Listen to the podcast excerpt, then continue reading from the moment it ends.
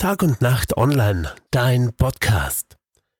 Nachdem das Land gerade die Grippe-Impfaktion gestartet hat und die Zahl der grippalen Infekte steigt, empfehlen Ärzte zur Grippeschutzimpfung mit Ende Oktober.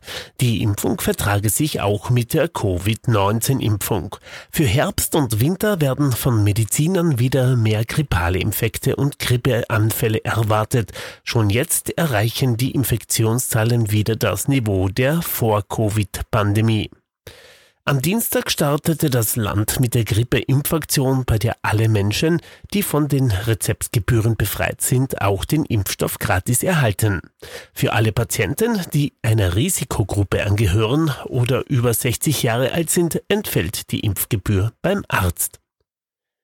Die langsam steigenden Krankheitszahlen bestätigen, dass grippeartige Erkrankungen heuer wieder stärker auftreten werden. Im Vorjahr wurden Infekte durch Lockdowns, soziale Distanz und das strikte Tragen der Maske stark zurückgedrängt. Heuer wird eine Grippeschutzimpfung empfohlen. Die Grippeimpfung sollte frühestens ab Ende Oktober, am besten aber im November verabreicht werden, damit sich eine gute Immunität aufbauen kann.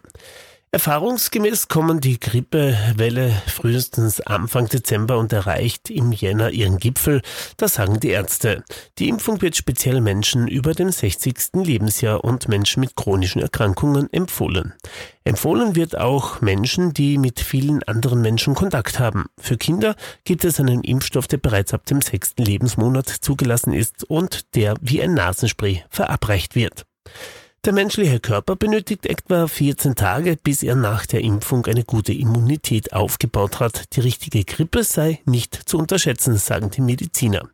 Man hat ein sehr schweres Krankheitsgefühl, hohes Fieber, starke Halsschmerzen und es kann zu schweren Komplikationen kommen, bis zu Krankenhausaufenthalten.